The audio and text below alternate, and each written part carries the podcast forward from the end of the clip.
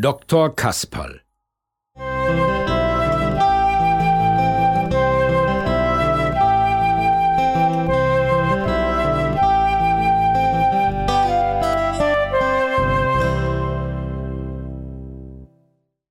Mirko hat Halsweh und Fieber. Er glüht vor Hitze und sein Bett glüht mit. Mirko ist ziemlich krank. Mama kommt mit der Medizinflasche und einem Teelöffel.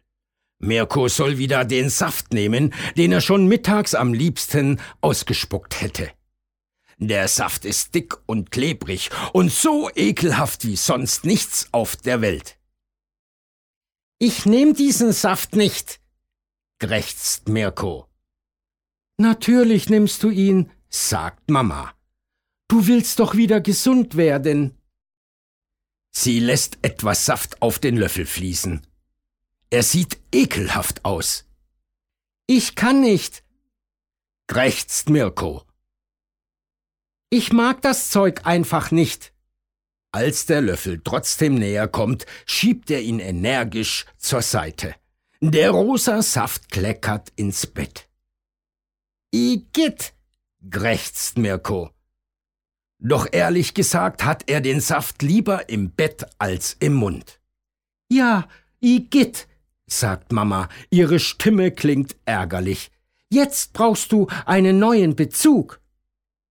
Tut mir leid, murmelt Mirko und lässt sich aufs Kopfkissen fallen. Er fröstelt, als Mama sein Federbett hochnimmt.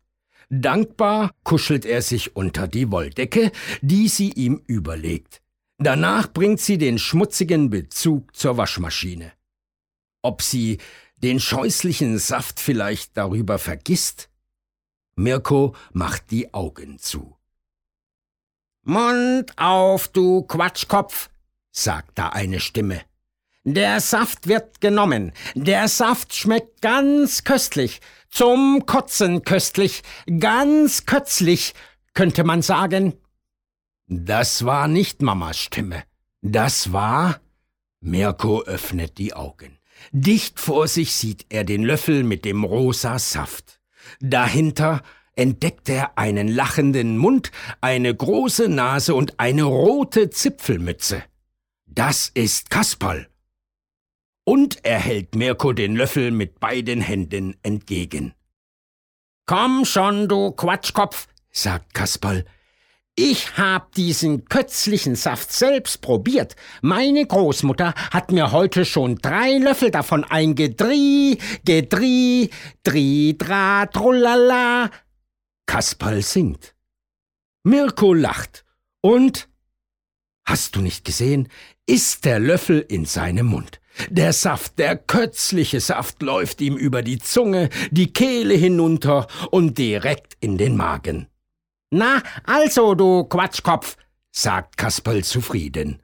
Übrigens hat mir meine Großmutter nach jedem Löffel Saft ein gutes Bonbon gegeben.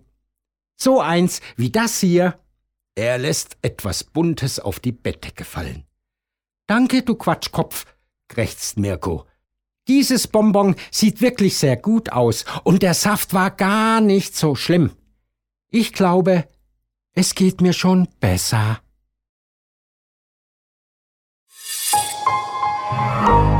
Weitere Angebote zum Downloaden und mehr Informationen auf weltbild.de